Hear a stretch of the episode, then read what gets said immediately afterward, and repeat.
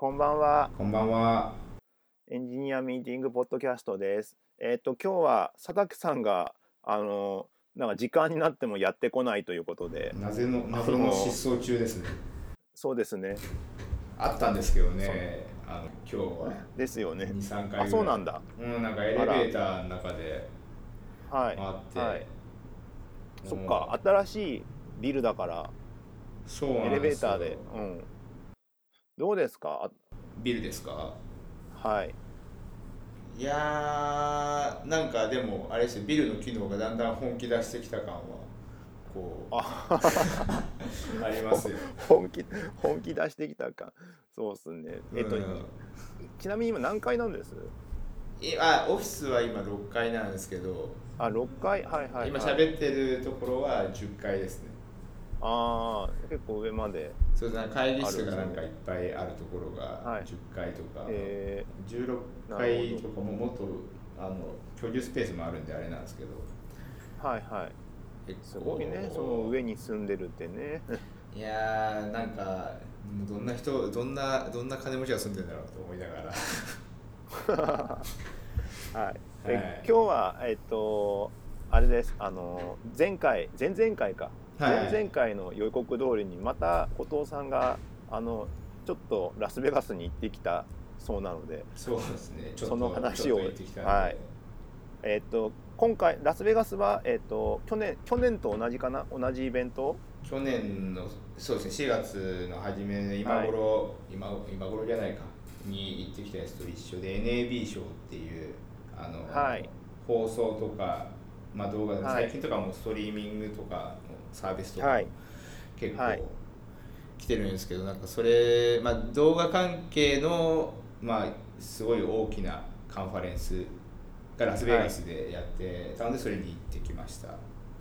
はい。いやーなんか去年去年の話とか、はい。完全にうろ覚えだけど、はい。なんだっけ？なんかすげえ広いすげえ広いって話と、はい。すげえ広いよって話とねあとなんかなんだっけラボじゃないけどもなんか試験的になんかやってる会場があってはい。そこに行ってなんかなんかみいろいろな技術を見てたみたいな見たり聞いたりしてたみたいなことを言ってた記憶がある。ああた多分そうですね。去年の方がなんかいろいろ新しいなんか話題とかが多かったんですよ。あーなる今年はどうだったんですか？今年はなんかその去年とか、まあ、その前とかにこう新しくこう出てきたなんか技術とかがなんか割と普通になんかプロダクトとかにこうあの搭載されてたりとかなんか技術で普通に使われるようになっててまあ、そうはいいうなんか実践の話とかプラクティスの話とか。はい。なんかあれですねああ新しくこうポコポコ出ててこれって未来の話だよねみたいなところがあったやつがどんどんどんどんなんかその現実的な話になってるみたいな感じでしたね。なんかなんで新しいのがこう出てくるっていうよりかは今までのがなんかしっかりこう地に足つくみたいな。はい感じのが結構なんか強かったイメージですね。え具体的に言うと例えばどんなのがあるんですかね？そうですね。具体具体的具体的具体的に言うとあーなんかあの多分前の時もちょっと話をこうしてたと思うんですけどなんはい。かその、ビデオのいわゆるその伝送をあの、はい。まあ、SDI っていうなんかあの、まあ、物理線でこうつないだりとかって、あのスタジオとかだと、はいはいはい。みまあはいしてるんですよ。はい。だけどなんかそれを、まあ、IP を使って伝送を、はい。あのはい。しようみたいなのが結構、ま、前からなんかそうやって言われててでもなんかそのはい。実際にそれやろうと思っても、じゃあそれはい。IP どうやってあの伝送するの？そのプロトコルとかなんか手順とかってどうするの？とかなんか搭載された機械とかもお高いんでしょ？う、はい。みたいなはい。やつとかがこうあったんですけどなんかその、はい。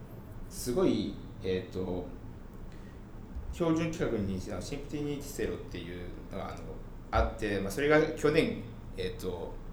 決まって割となんかここっちで行くんだみたいなふうになってたやつが今年とかは、はい、お？でなんかそれがその、はい、割となんかその高いかったんですよね機材とかが。でそれが、はいはい、安くできる、えっと、別のそのプロトコルがこうあってなんかそっちが割となんかいろんなところにこう搭載されててなんかある一個のその提唱してたあの企業とかがこう出してたものがなんかソニーとかなんか大手のところがこうあの採用してたりとかしてなんか割とそれでやってる事例とかも結構いっぱい出てて。へでなんかまあそれをこうあのガンガン前に出してるのはその NewTek って会社だったんですけどそれのえっとなんですかねエクステンドのイベントみたいなやつにも行ってはい。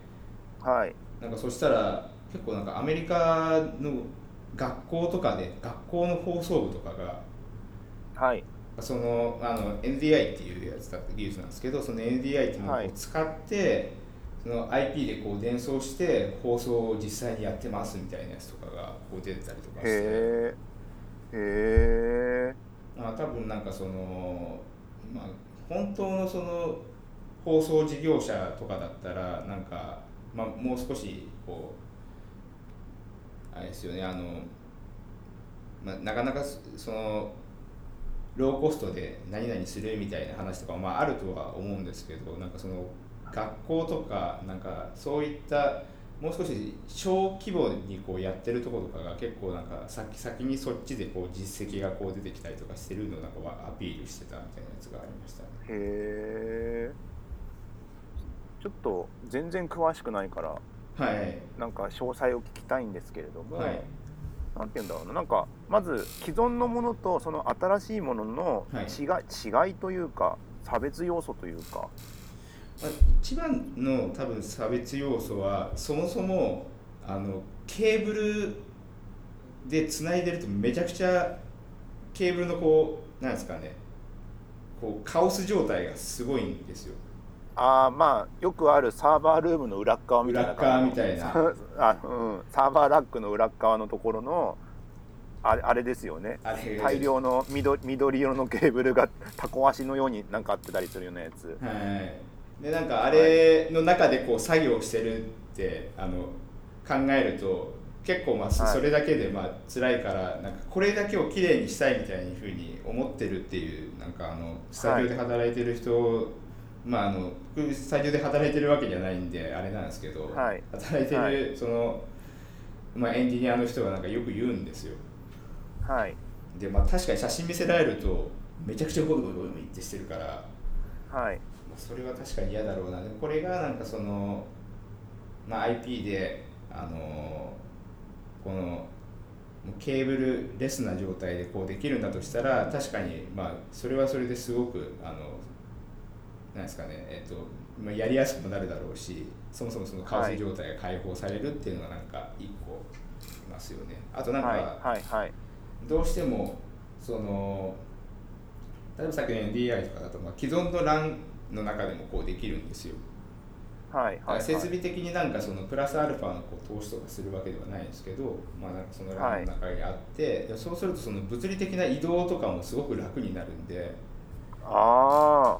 なんか、はいはい、何かをこうその実際にその番組を作っている中でこう自由にこう動かせるんだとするとなんかその決まったところにもう置かなきゃいけないみたいなところ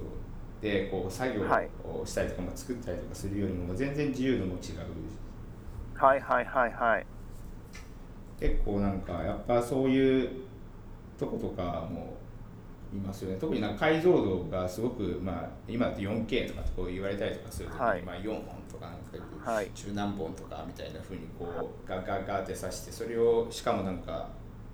ですね、何本かこう撮ってるそのカメラのそのワークの中で、まあ、スイッチングしたりとかこうしたりとかして、はい、まあ、そうするともう本当にいろんな線がこう入り乱れてるみたいな、はい、はいはい。はいそっか。4K のテレビ番組を撮ろうとした時のそのカメラとかのその裏側ははい。なんかもう実はケーブルにまみれている状況になっているってことなのか。そうですね、なんかその、まあ、その SDI がまあどどのくらいのあのデータ量を運べるか、情報量を運べるかみたいなところもあのあるとは思うんですけど、まあ、基本的にはまあそう,、はい。そうなっちゃうんで、なんかやっぱ、そうすれば、もうどんどこどんどここうそのカオス状態をこうと戦わなきゃいけないっていうのは、なんか割とあのストレスフルみたいですね、僕やったことないんで分かんないですけど。いやもうだから完全にもうスマホのイメージでじゃないんだね。もっとその性能のある映像機器にに対してのソリューション。をそうまあまあとかあの、まあ、スマホとかではもうもちろんないですね本当にその元素材としてこう撮ってるやつででもちろんその、はい。な生放送とか、まあ、ライブでこうやってたりとかすると、まあ、はい。ライブでもちろんそのユーザーに配信する方向にこう、えー、と流すこともあるでしょうけどそもそもはい。そういうの、えー、と撮ってるやつをアーカイブしなきゃいけなかったりするじゃないですか。撮ったやつをスマはいートはいはい。フォンに流すだけじゃないんで。でそしたはい。らそこの経路にもこう流さなきゃいけなかったりとか、ではいはい。まあ、実際に流れてるかどうか障害がないかみたいなやつをモニタリングしたりとかしなきゃいけないとかなんかそういう時にへその元の素材はめちゃくちゃ綺麗ででそれに対して、まあ加工とかしたりとかするときに、まあ、4K で撮ってるけどそれを HD にみたいにすることはもちろんあると思うんですけど、まあ、そういうのをはい。使おうと思うとっていう感じですね。へえいやなんかあれだね。なんかそういうところが浸透していくとなんか他の機機材とかハードウェアからソフトウェアになってきそうだね。なんかソフトウェアにやっぱなんか、えっとみんなしていきたいみたいなんですよね。なんかそのやっぱりなんかそのものとかもそのファイルでこう管理されてたりとかもするわけじゃないですか。はい。でもしなんですけどささっきの例えばそのスイッチングとかスイッチャーをこう使うみたいな話とかでももしそれが物理的にその何ですかねえっ、と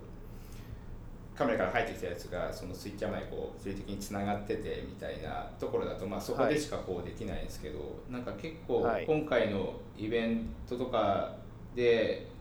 ちょこちょこ見見れたなって思思ったのがそうクラウドでそのスイッチング自体をこうするみたいな。うわーそれはなんか熱い。そうなんですよね。それがでもできるとその現地にこういたりとかこうしなくても、まあ、ややれるからだからその、例えばそのリモートでこうプロダクションするみたいな話になった時に、まあ、絶対にその現地にいなきゃいけない唯一のポイントってカメラだけだと思うんですよね。はい。っていうのもこう可能になってくるしでそのままそのクラウド上にあったら、まあ、そのままそのクラウド上でそのアーカイブしたりとか、まあ、割となんかいろんなものがこうクラウド上でこう完結するみたいなことができるんですけどやっぱなんかその使ってるその機材自体がこの、まあ、物理の世界にこうあったりとかすると、まあ、それをこうそこにつなげるのにもやっぱそういう設計にしなきゃいけないんで考えることも多くなると思うんですよね。はいはいはいなんかその理想的にはそうなったらいいなとか思いつつもやっぱ遅延とかがあったりとかなんかいろんな、あの障壁があるんで、まあ、なかなかこうすぐにはできないけどなんかまあでもそれでもそっちの方にこう寄ってっててなんかアメリカはあのデジタあのデジタルにあの放送がなってから ATSC っていう企画使ってるんですけどはい。えそれの3.0っていう、まあ、最新の企画があって、えそれとかだともうテレビ放送自体がもう IP でみたいな感じなんですよ。だから IP で受信可能なんで。はい。でその一番あの ATC ができた時はもちろんそのテレビ放送はテレビでしかこうはい。見れない、でテレビってはい。まあそういうもんだってこう思ってたりとかすると思うんですけどなんかそれがもうその IP で受信可能ってなってくるとそのインターネットのこう世界やら、まあ、5G やらなんかそのそそれこそそのコネクティッドカーみたいなところにも届けられたりとか、はいはい。まあ、全然こうなってくるし、なんか、まあ、全体がそう IP, IP の方にこう寄ってってるねみたいな流れとかもあるんで、はい、なんかやっぱそのちょっとなかなかその怖いけれどもそっちの方に移行していかなきゃいけないねみたいなとここ3年ぐらいずっとえ、まあ、3年ぐらいっていうのは僕が3年前から行ってるからっていうだけのあもう3回目なんだ。もう3回目です。なんか前あのサンフランシスコにあの長期出張行ってた時にはいはいはいその間に1回開催されてその日に1回行ってそれが初めてで多分もっと前からその IP の話とかしてると思うんですけどそれから去年行って今年3回目って感じ。ああいやあの放送だからさ、はい、まあ、そういういろんなケーブルもあるけど実際にその音楽なんか定期的に流行るやつでさ、はい、あの音楽制作現場のさ、はい、あのスタジオをなんか2000年代2005年2010年とかで写真撮ってまとめてるのはあるけどさ、今の今のあの まあ、テクテクノミュージシャン系の人はさ、もう Mac1 個でしょ今。まあそうでしょうね。あればできちゃいますからね。そう昔はもうゴリゴリのなんか家にスタジオなのかスピーカー立ててやらなんやらでさ、はい、結構なんか音楽作ってますみたいな感じのスタジオみたいな感じだったのが、はい、もう今や今やもう外で MacBook1 個でやってますみたいな。でもなんか多分あこだわりのポイントによると思うんですよね。なんかうちのあのオフィスにもいるんですよ。すごいあの昔音楽やってて今、まあ、映像の仕事してるけどもう、はい、音楽がなんか俺のその人生だじゃないけど、まあ、それにこう近い頃もあったみたいに、はい、えーはい、家にやっぱなんかそういう何ですかね。まあこう制作できるような環境もどうもあるみたいなんですよ。へえもうなんか写真見たらすごいゴリゴリの機材が置いてあって。わあすごい。それこそ電気グルーヴの石野卓球はもうガレージバンドで曲作ってるでしょ、ああえガレージバンドなんだすごいですね。いやもうそれぐらい。そう。そ それぐらいのノリで曲作って CD 出してるから。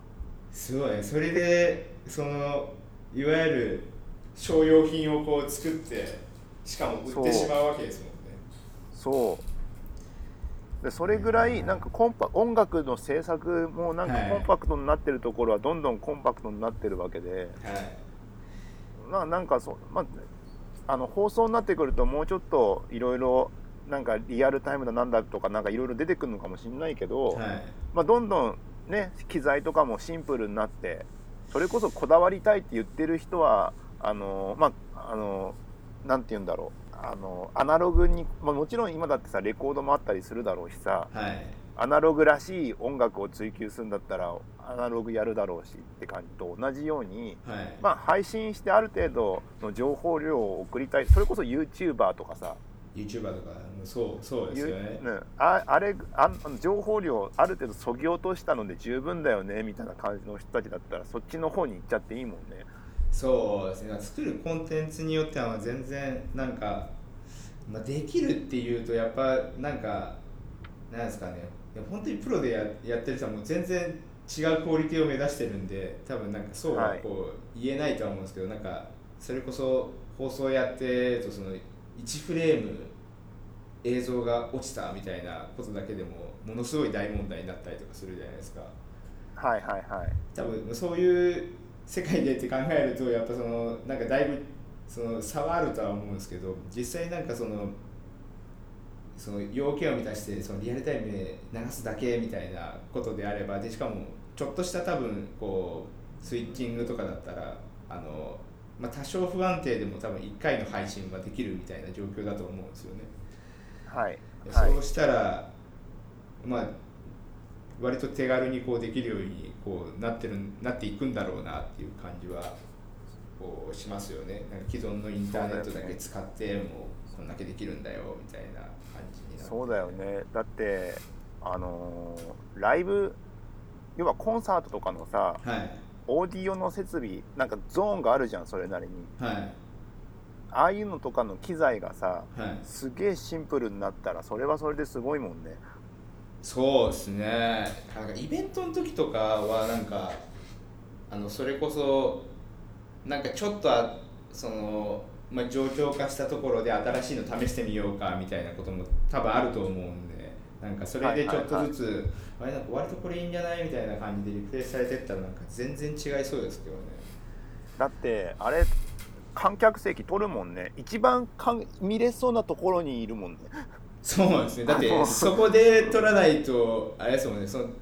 プロダクあの商品として作った時にそこの音いベストなその音が取れないとかもあるでしょうし。そうそうそう。だからそれはそのはい現場にいないと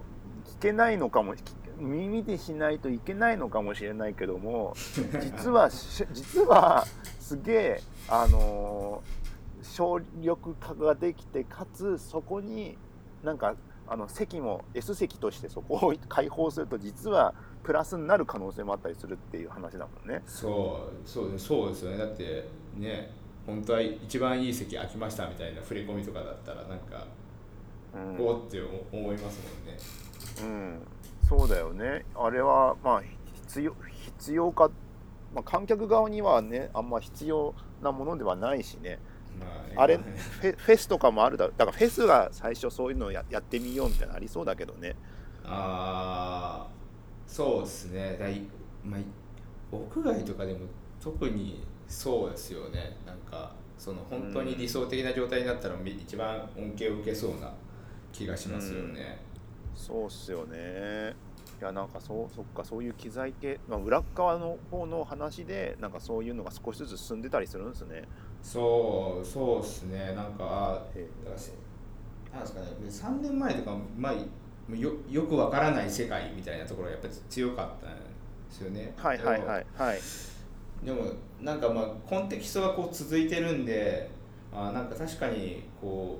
う徐々にこう進化進化っていうか、なんかこういう方針で仕様を策定していこうと思いますみたいなことを言ってたやつが仕様を策定してこういうユースケースまでカバーしていますみたいなやつとかにこうなってくると、へえまあ、なんか徐々に徐々に進んでるんだなみたいなやつとかは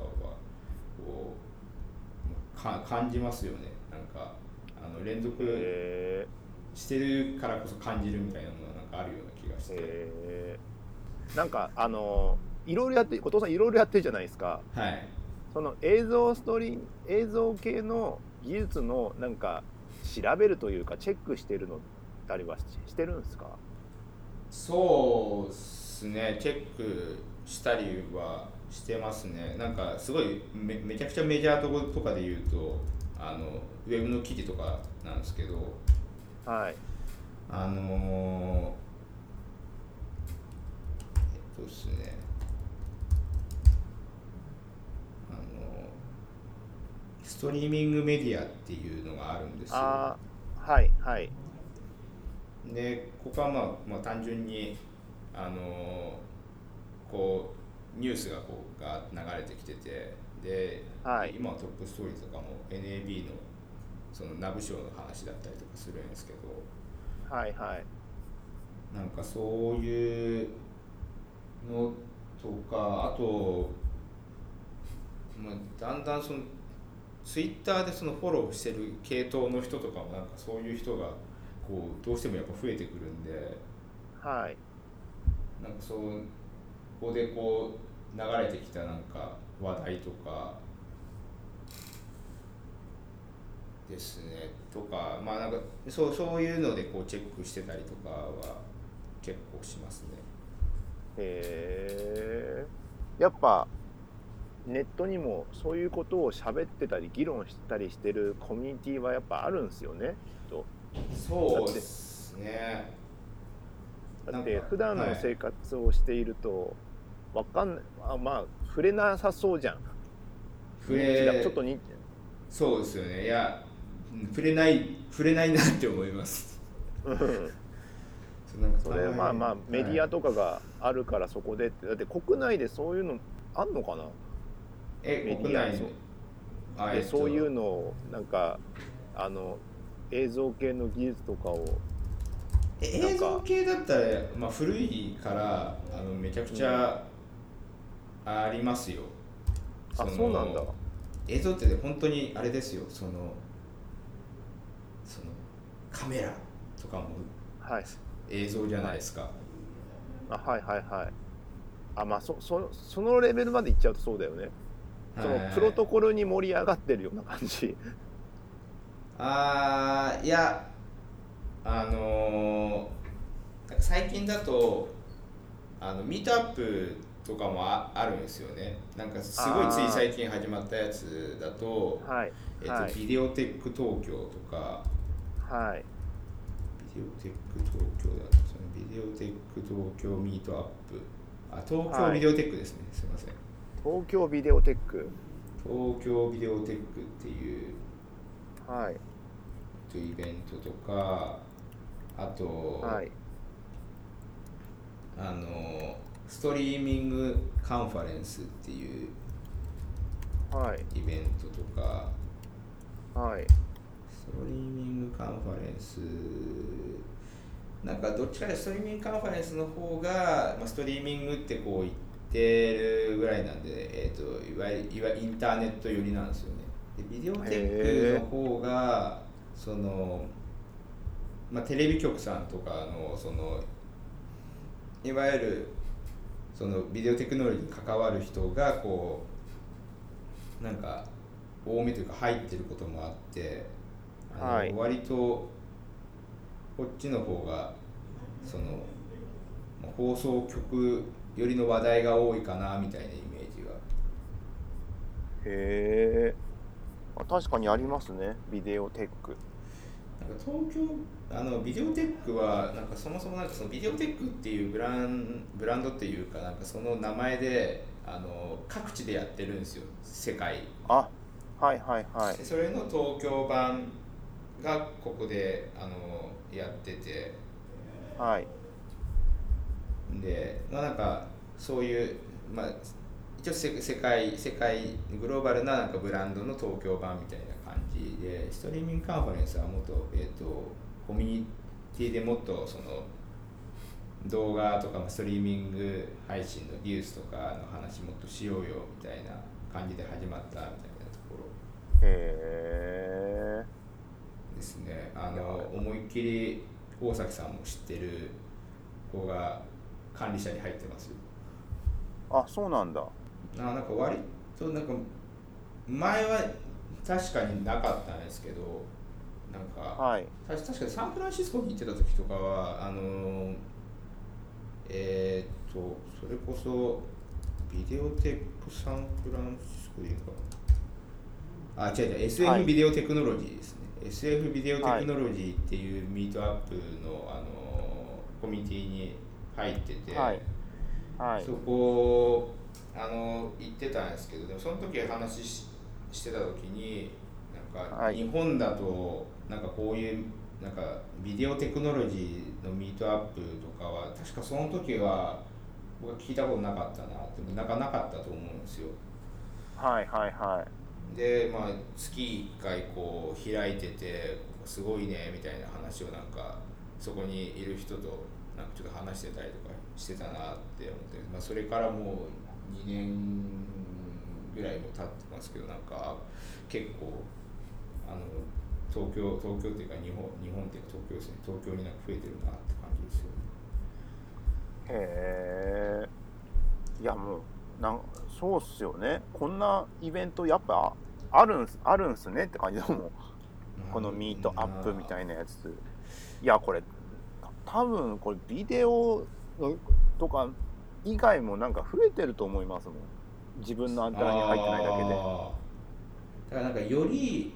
なんか技術がそのプラットフォームとかよりの技術とかじゃなくてなんかそのなんですかね事業に直結したドメインのとかなんかあとはその研究領域に直結したやつとかになんかどんどんこう詳細化してってる感じはしますよね。詳細化ではない気がしますけど、うん、いやまあまあビジネスに即したなんか技術みたいなのがいろんなところでできてそうな気するもん。そう、ね、それこそ、はい、前回ちょっと喋ったけど物流とかもそうだし、はい、フィンテックなんてまさに、まあ、新しまあ、昔からあったけどもなんか改めてみたいのもあるだろうし、はい、なんかこうそういう農業アグリテックとか、まあ、そういうなんちゃらテック系の言葉が流行ったじゃないですか、はいはい、そういうのもあるからテクノロジーと紐づきそうなところはさなんかそういうコミュニティができてなんだかんだでさ情報がないと辛いしっていう技術ってやっぱ、そうですよね。なんか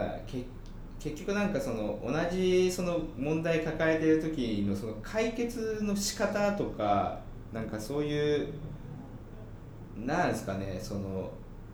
セセンスじゃないですけど、まあ、センスを要するその解決の仕方みたいなのが求められる時ってなんかやっぱこういう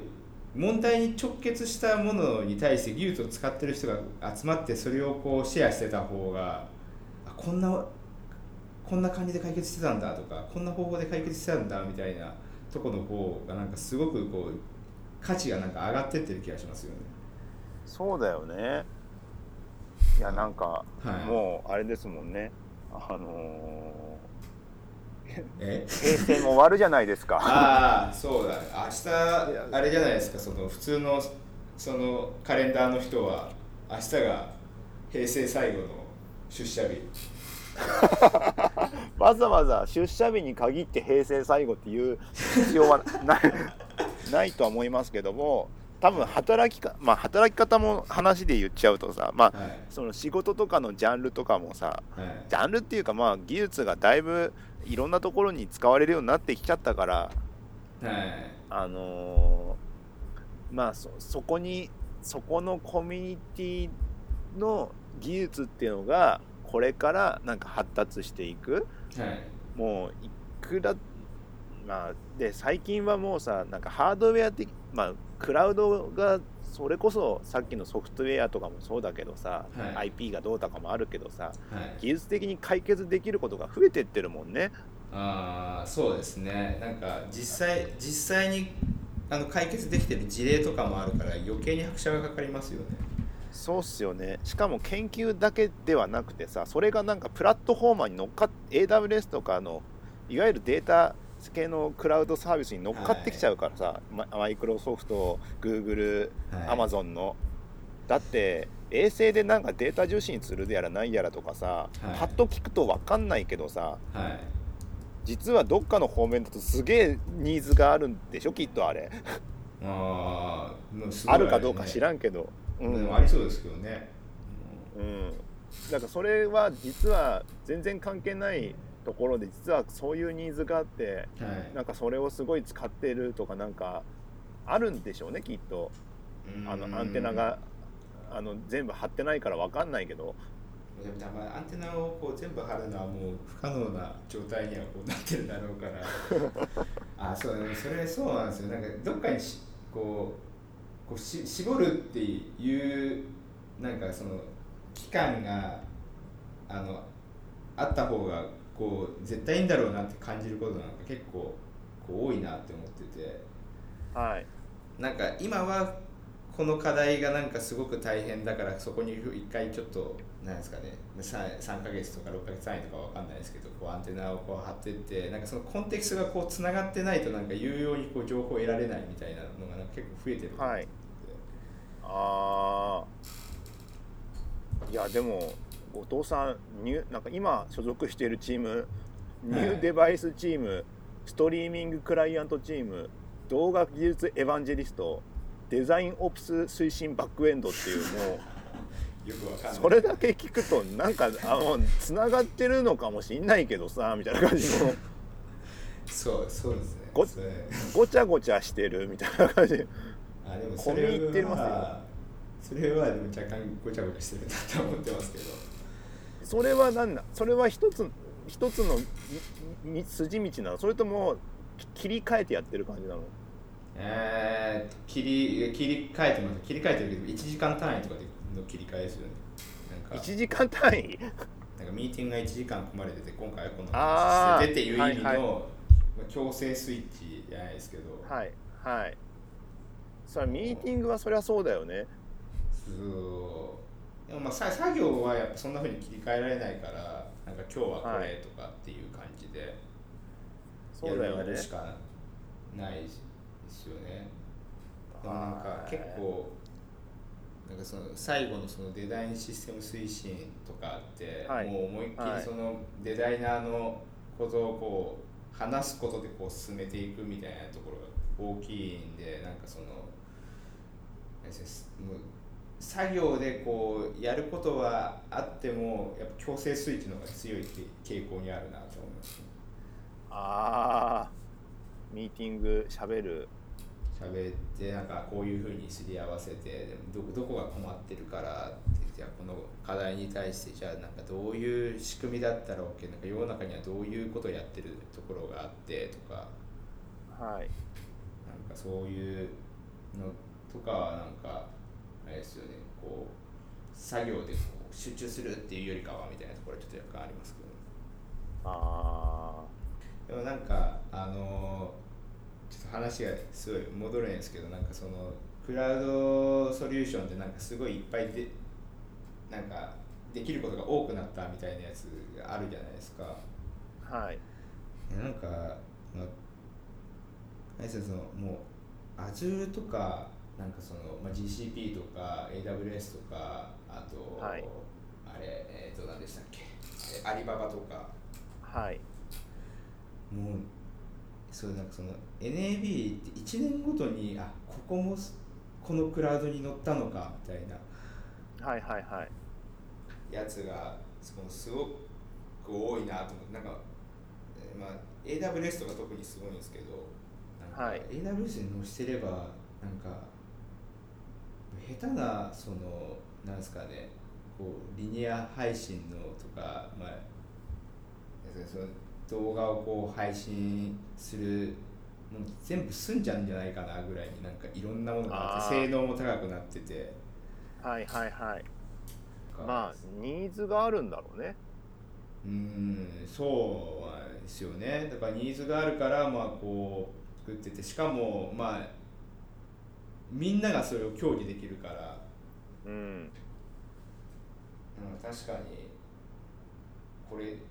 このこのコンポーネントを入れればこの機能がこうあの全部こうつながるしみたいな。うん。だって言っちゃえばあれネットフリックスって AWS 乗っかってるっけ？ネットフリックスですか？ネットフリックスかあでもそうですね。ネットフリックスのそっか。あそうですね。AWS に。そもそもそこが乗っかってるもんね、はい、動画。まあさすがに自分で作ってるだろうけどネットフリックスぐらいになると。だけどさ、はい、これからだってプラットフォームめちゃくちゃサブスクリプション型動画配信サービスポコポコ立ち上がってるでしょ今、はい、だディズニーも始めるしさアップルも始めるしさ、はい、なんかもうこれからどんどんなんかあのーななんだろうコンテンツが細分化されるかのように動画サブスクリプションサービス出てくると思うもん勝手に思ってるけど。もう昔の i モード見る感覚でなんかポコポコ出てくる気がするもん。なんかでもそうですよね。あのちょっと多分 NB じゃなかったんですけど他のなんか動画系のそのカンファレンスに行ってた時に誰かがこう言ってたんですけど要はそのネットフリックスとかその YouTube とかのなんかそのなんですかね、はい、巨人みたいなところじゃないサービスがどうやってこう立ち向かうのかみたいなその あったんですよ、はい、でもなんか確かになんかそうセグメント化されるじゃないですか特にそのインターネットでこうメディアをこう見るみたいなやつって確かにこうセグメント化された状態でこうそれに最適化されたそのアプローチとか楽しみ方とかがこう出てきたらなんかそのプラットフォームにこの機能がこうあってこうインターフェースだけでもこう載っているみたいなやつとか、はい。はい、特になんか今だとすごい低遅延をこう実現するみたいなインターネットなのにもう低遅延も割とその結構簡単簡単って言っても昔より簡単っていうだけですけどこうできるようにこうなってたりとかして、はいはい、そうするとインタラクティブであのなんですかね動画をこう見ながらなんかちょっとゲーム感覚のことができるみたいなのとかもなんかこうできるようになってきたりとかするしなんか結構なんかバリエーションが多いですやれるようにこう今からなること。自体も、はい、なんかそうするとすごいあのなんかそベースのところが早くこう組み立てられるみたいなところってなんかもうそこはもう組み立てちゃってあとちょっとじゃあこの差別化のこのポイントをもっとこう力入れてこうよみたいな話にこうできるなって思って。はいはい。いやもうそういう歴史ですもんね。あの YouTube ができるぐらいかな。なんか、はい、要はでっかいサービスが昔あったポータルサイトはどんどん細分化されていったでしょ。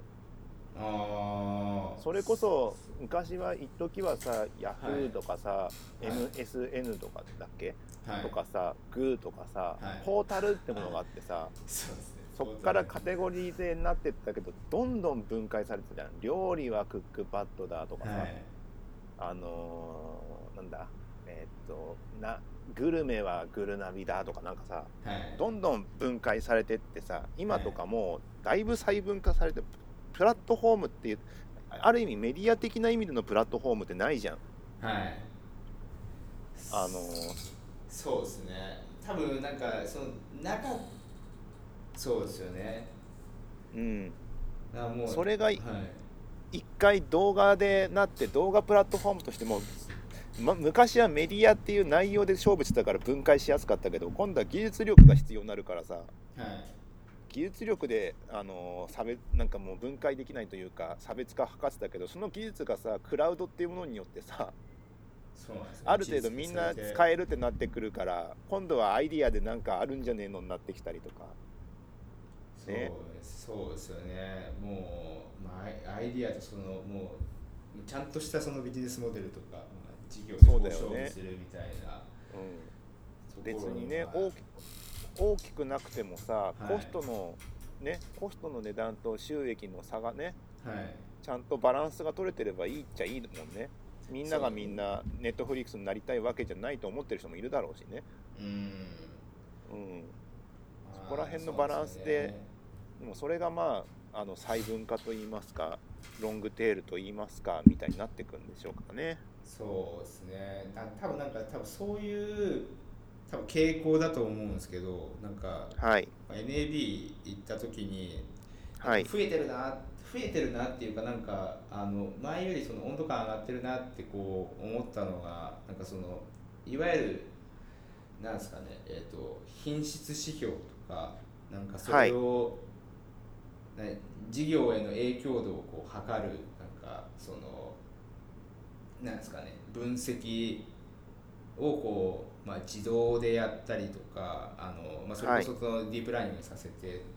あのあまあディープラーニングさせてっていうのはあれですけどなんかあの AI でこうあの、はい、それがあの実際どこにこう影響がこう出る傾向がありますよみたいなことをなんか出してくれるみたいなやつとかなんか結構すごい増えてたなと思ってなんか多分本当にそのファクトベースでその違いを出したりとかあのなんか大雑把に大味でその技術でゴンってやってこうなんですかねえーと、ぶち抜くみたいな感じではなくてもう実際そのファクトベースでこう調整していって、一番いいこうそのユーザー体験でずっとそのユーザーはこうキープしつつこう長い時間見てもらうためにはどうするかみたいな。はいはいはい。のとかがなんか結構すげすごい増えてたなっていうのがありました、ね、へえすごい。まあ裏日本ってそうにどこまで進んでんだろうね。うん。まあでもなんかその映像のその品質とかだとその、まあ、もちろんそのテレビのその放送をこうやってるその放送局とかはももちろんその一個一個のそのその SAI のアウトとかのその出たところをこう見てたりとかあの一個一個のポイントでもちろん確認はこうしてるんですけどで実際になんかインターネットになると今度は、えっと、ユーザーが実際にこうアプリケーションの上でこう再生してるそういう metrics とかその dimension でこう、まあ、セグメント化したりとか、まあ、トレンドとかもこうあの本当の数字でこう見えるようにこうなるし、なんかそもそも、まあ、それはどこの ISP が通ってるのとかっていうなんか情報にプラスアルファで実際にこうビットレートがこうなっててやっぱその映像のその、まあ、解像度とかその品質がいいってこう思ってるユーザーが実は長くこういたとかっていうのとかもあそうともやっぱ出せてしまうわけなんですよね、だからなんかその、まあ、そういうふうにこうなると確かにじゃあ品質良くないとダメだねとかクリエイティブって、はい、あのやっぱあのいいクオリティの時はこの数字が出てるねみたいな、まあ、数字が出てるところもあるかもしれないし、はい、そもそもそのクオリティ、はい、そのなんですかねクリエイティブを AB テストするみたいなことも多分できちゃうから、はい、今までそのなんですかねその広告のインパクトとかその番組のそのその品質のこのインパクトとかなんかまあまあ、うちとかだったらその編成のその順番とかなんかそういうのが次第でなんか変わったりとかっていう分析とかもなんか出せちゃうんじゃないかなってこう思うと。まあそうね。まあその閲覧側の環境とか冷静に見ると意外といろいろあるかもしれないもんね。そうなんですよね。僕,、はい、僕最近もう先週かな？ついに、はい、あのずっとあのエアマックエクスプレスを使ってたんですけど第2世代の、はい、ずっとなんか夜になるとすげえあの重くなったりとかそれこそこれ、はい、今ポッドキャスト収録してますけど、はい、プチプチ切れたりとかしててまだ使ってる人いるんですいやいやいやいやいや。まあ、先週まで先週まで使ってたあのちっちゃくてちっちゃいじゃんあれ。ちっちゃいですね。なんか旅行の時に持ってくと便利だなってずっと思ってます、ね、そうそうそう。充電とか充電器と同じ大きさだからさ、はい、なんだかんだで便利だなと思って使ってたんだけど、はい、もう無理だと思って。あのついに。ちょそうついに無理だと思って、はい、ビッグカメラに行ってバッファローのちょっとでっかいあの、やつと1万2000円ぐらいの1万3000円ぐらいのやつと、あとついでだからって、あのプロバイダーの IP IPv6 申請をしたんですよ。IPv6 プラスっていうコース、はい。はい、しかも土土曜日にさふと思ってさ IPv6 プラスの申請をしたらさ、はい、あのそ昼間ぐらいにしたらその日の夜に開通しましたって来てでその時点で僕、めっちゃ早いでも俺手元に持ってるの、はい、エアマックエクスプレスだから恩恵預かれないと思って。あの次の急いで買いに行って、はい、でセットアップしてやったら、はい。はい、めちゃくちゃ安定して 快適。快適になって動画も速いってなったりとかなって え今まであんなにスプラトゥーンとかブチブチ途中で退出してたりとか、スマブラとかあのーなんかすごいもう遅延が激しすぎて勝負にならない。それめちゃくちゃめちゃくちゃそのあれじゃないですか。あの、はい、ななんていうんですか。あの分の悪い環境でずっとやってた。そうそうそう。そうやってやっててかつしかも多分ルそっちはルーターで YouTube とか動画の閲覧のスムーズさは、はい、多分あれなんだよね。IPv6 の方になっていくんだよねきっと。夜とか、はい、だからその2つの恩恵を一気に来て、はい、すげえってなったんだけど、逆に逆に逆にこれ気づかないと分かんねえよと思いながら。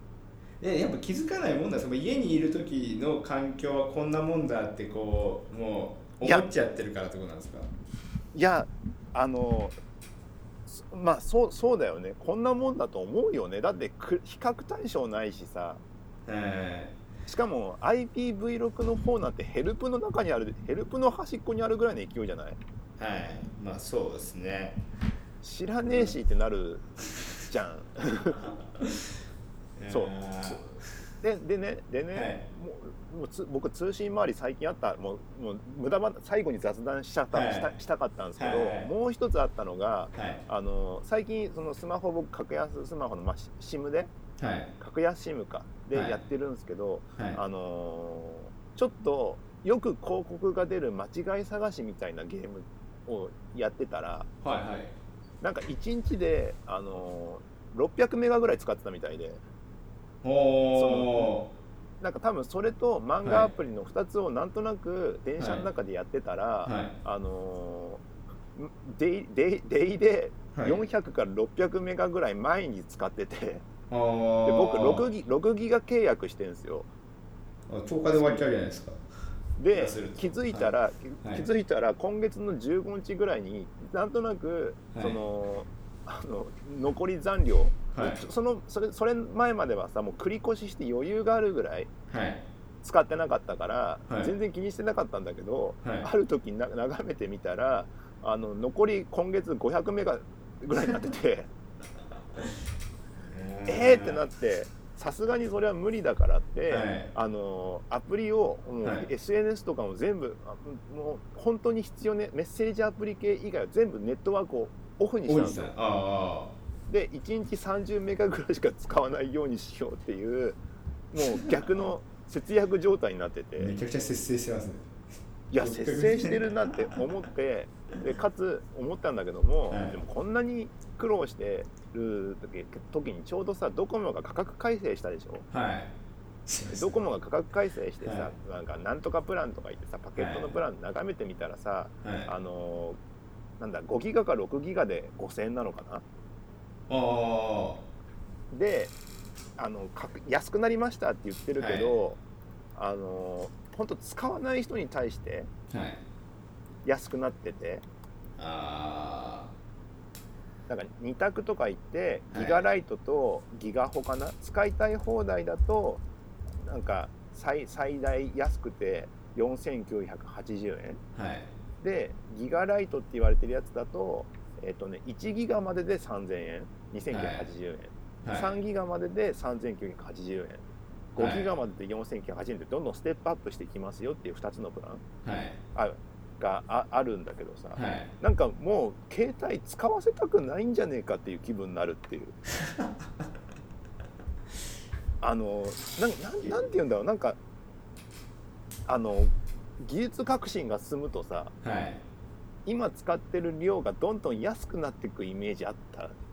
あはい。なんか昔はこんだけ高かったものが今じゃこんだけの今だとこれが値段ってまあテレビとか分かりやすいじゃないですか、はい、テレビのさフラなんかフラットで32型とか昔はなんか10万10何万とかしてたけど今だとさ、はい、まあ、5万円ぐらいでもう売っちゃってるぐらいな感じのさ、はい、もう価格破壊が起きてるじゃないですか、はい、もう素直にさ使わなければ安くなるっていうプランがなっちゃっててさ。そりゃそうだろう、ね、そりゃそうだろうって技術革新っぽさがねこの通信にはないんだよないんだよねまああれですもんね。はい、うん、ってなってさ、はい、なんかもうその 5G とかさ、はい、なんかいろいろ通信とかメディアとかなんかいろいろなんか 5G とか通信が速くなってどことかさなんか期待されてるけどさ、はい、一ユーザーからしたらさ、はい、そそれより安くしてよっていう そうですよね。はい、そう少なくとも今の使い方で安くなって、さらにいい価値提供をされてその代わりそれはパケット食うんだけどもでお金を払うかもしれないけども、はい、いい体験できますよっていうフィードバックだったらば全然乗っかるんだけど、はい、今んとこそれがなくて。そうですね。っていうねなんかね全問動作をすごい感じた あれですね進化が進化がこう止ま止まってるんです多分どんだけそのなんですか手元の技術が革新されたとしても結局そのその情報が通っていく道が革新されないと、うん、あの絶対安くならないですよね。そう。無限に使われたらもうその時点でアウトじゃないですか。そう。日本のこうトラフィックはもうそんなそう。もう固定固定というかもうあの上限は決まっちゃってるから。そう。とはいえねそのネットワークの技術も進化はし続けるだまあ実際にされていくだしうん。5G の次次もなんか作成が始まるのかな。5G の次が。5G の、まあ、でも全然 5G こう本当に来るのみたいな感じなのにもう次を策定してしまうんですね。いやーだってそれぐらいのペースじゃないの？だって 4G, 4G が出てきたのがいつだ？4G はいついついつからぐらいでしたっけ？でも少なくても iPhone が日本に来てからだよね。そうですね。だって一番最初の iPhone はあの 3D でしたもんね。うんでそこから策定されていくはずだよ。ああれですね。4G の承認は2012年です。おお2012年で企画が行しされて、はい、でもその時はまだ LTE アドバンスみたいな感じですああそうっすよね。G だかなんだか 6G とかがもうそうなるとですね次はもう何ができるようになるんですかね。こう低遅延があって多接続がこうできるようになってそのさらに。いやだってこれからだってあれじゃないですか。VR とかの系の情報量もあったらさらに増えたりするわけじゃないですか。でもなんか割となんかその VR とかなんかいわゆるそのクラウドなんかクラウド VR とかクラウドゲーミングみたいな分野とかも、はい。一応なんか 5G でこう可能になるよみたいなデモとかなんか結構あったからはい。それよりもさらにすごいこうなんですかね体験がこうできるっていうことなんですかね。そうっすよね。だって最近のベンチャーですなんかなんだっけ e スポーツ VRe スポーツのベンチャはい。ーなんだっけ、VR の e スポーツでドッジボールみたいなあの VR の e スポーツです要はサングラスサングラスっていうか VR ゴーグルをかけてかはい。あの実際に e スポーツやってあまあスポーツやるんですよ。ほうほうほうほう。なんて言うんだっけななんかなんか一番最初に検索した VR リーグみたいなやつ出てきましたけど。あれだ波動だ波動。波動 HADO とかさ。要はなんかあのー手からさはい。球が出てさ投げつけたいっていう、それこそ「ドラゴンボール」みたいな世は界いをど VR で そのガードとかやったりする。えめちゃくちゃ面白いじゃないですか。はい。そういう、そういうベンチャーもあったりするからね。これは多分通信 少しでもち e スポーツだから遅延絶対あれだからさ。は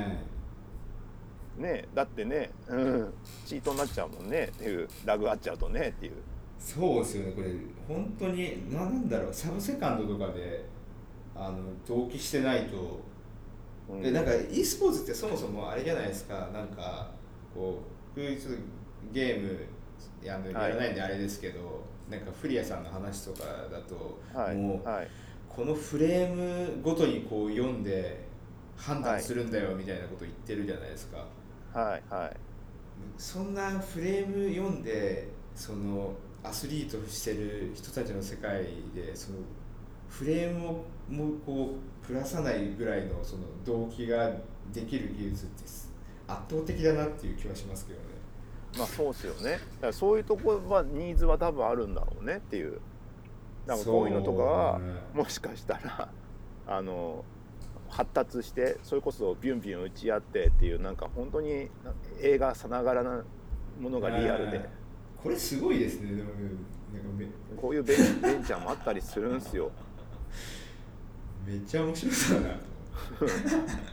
れでもあれなんですよね。外で見てる時はこう何か分かんないけどこう手を振ってるみたいな感じになるってことですよね。モニター越しで見てんですよ。あああモニター本当に e スポーツってことなんですね。そうそうそう。モニターで第三者視点でさよくさ、はい、なんかスタジアム野球もそうじゃん。野球もさ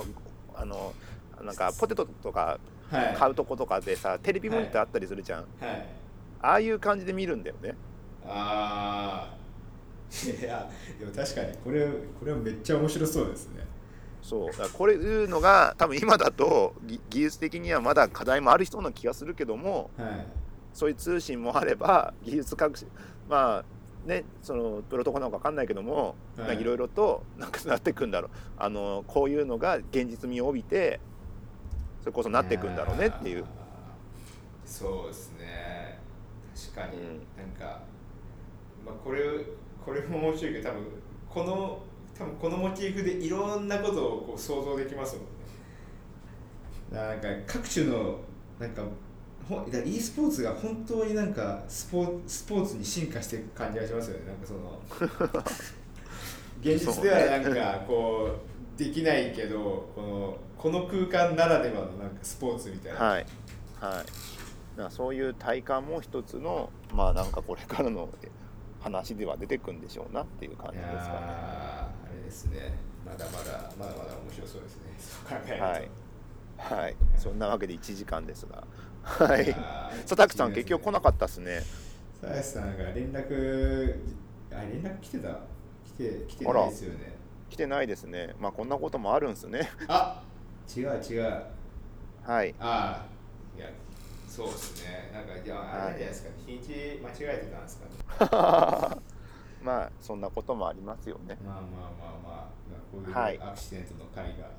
あったっていうことで、